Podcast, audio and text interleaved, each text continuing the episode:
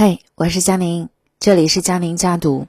转眼就到二零二一年了，在新的一年，佳宁继续和你分享一些不错的文章，希望你能够喜欢。这里是微信公众号，我是佳宁，家是王利口的家，宁是安宁的宁。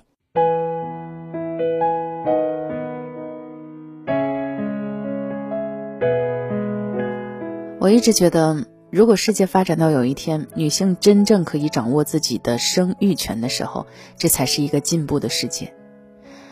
可能有人要反驳我啊，现在可不就是说生就生，说不生就不生吗？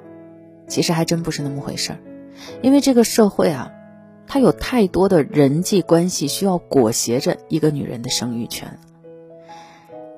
今天和大家分享的一篇文章很有意思，我觉得也挺发人深省的。专家建议开放三胎，评论区留下了一千句脏话。生孩子前从没人告诉我这些。文章来自微信公众号“新东方家庭教育”。我觉得今天这样一篇和女人生孩子有关的文章，实际上更加适合男性听众来听。前段时间，专家建议开放三胎又上热搜了，话题一出。阅读量高达六点四亿，网友吵的是沸沸扬扬。二胎政策才刚开放几年呀，三胎又提上了日程。看看底下的评论，清一色的质疑：三次鬼门关一日游，一胎都不想生，还三胎呢？坚决不能生三胎，会累死。三胎对于女性意味着什么？意味着三次艰难的怀胎十月。三次生产的鬼门关，甚至是三次痛不欲生的产后抑郁，似乎永远看不到头的丧偶式育儿，以及再也无法摆脱的职场歧视、家庭歧视。正如一位网友所说：“生完三胎再养育，后半辈子就没了。”Facebook 上有一个主页叫“我后悔生了孩子”，拥有近万名粉丝，每天都有大量匿名投稿。倾诉自己的苦闷和抑郁。有人说，在我的心中，孩子跟呼吸一样重要。不幸的是，生孩子实在是太可怕了。一直在生产后的半年，我都在接受治疗。还有人说，我被两个孩子折磨得快要疯了，丈夫却因为我不满意于现在的生活，觉得我不是一个称职的母亲。本来以为孩子是人生中的幸福，但是现在我每天都在哭。我是爱他们的。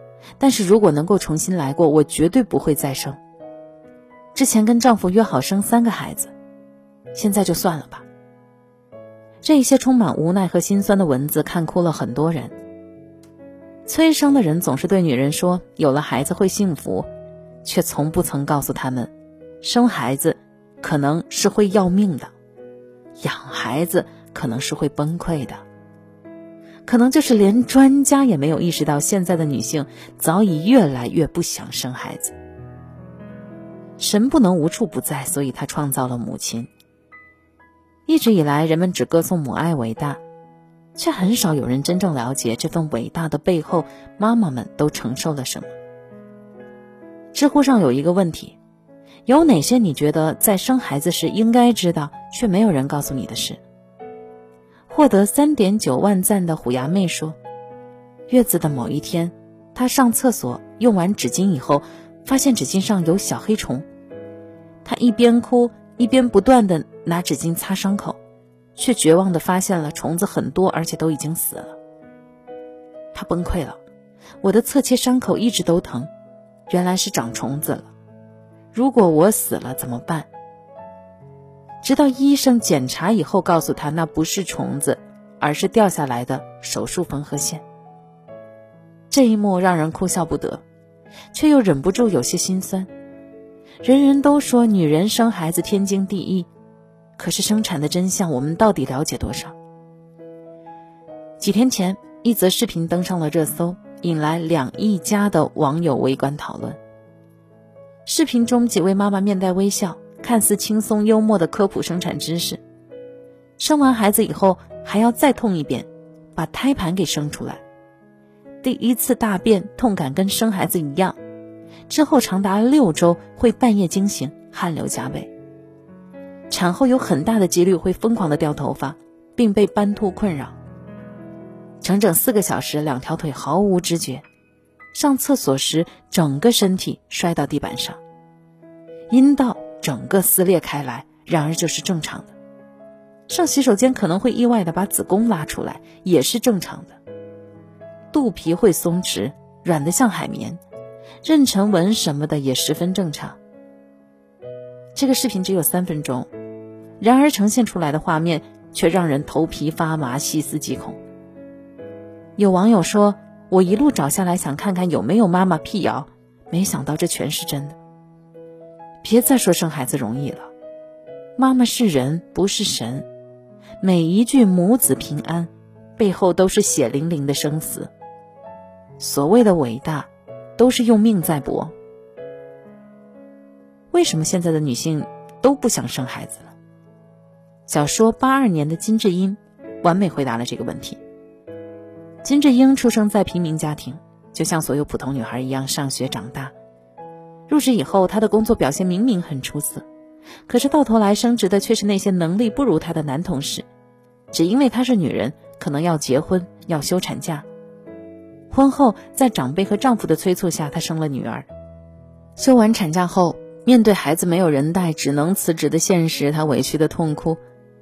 丈夫安慰说：“我会帮你的，放心。”她忍不住崩溃：“帮我做家事，帮我带小孩，帮我找工作，难道这不是你的家，你的事，你的孩子吗？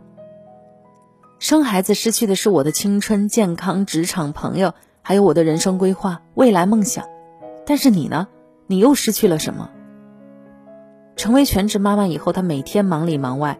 而丈夫所谓的帮忙，只是下班以后逗逗孩子。好不容易挤出点时间喝杯咖啡，却被人说是妈虫。没有社交，不被认可，丈夫无视，婆婆挑剔的日子就像囚笼一样，压得她喘不过气来。内外层层重压之下，她患上了产后抑郁，并且人格分裂，有时变成了自己的母亲，有时变成外婆。借他人之口说出压抑许久的话，这样的金智英并不只有一个。最近，白百合在女性独白剧《听见她说》中饰演了一位家庭主妇。她原本是出版社的编辑助理，怀孕辞职以后呢，每天重复着忙碌而繁重的琐碎家务：做早餐、送丈夫孩子出门、吃剩饭、清洁打扫。丈夫对她唯一的帮忙就是上班的时候顺路送孩子上学。她起得最早，睡得最晚，没有人知道她夜晚失眠。即使她出现幻觉，对着讨厌的箱子大吼，依然没有吵醒熟睡的丈夫。这就是我一天的生活。结婚四千三百八十七天，今天是这样，昨天是，前天是，不出什么意外的话。明天也是，没人关心和认可，渴望逃离却身不由己，这是现实中很多妈妈的真实困境。她们每天过着按部就班的生活，做好妻子、好媳妇儿、好妈妈，却唯独丢了自己。可对他们来说，最残酷的并不是生活本身，而是明明做了忍了，却不能叫一句苦，喊一声累。这一切仅仅是因为披上了母亲的外衣。便无人问津。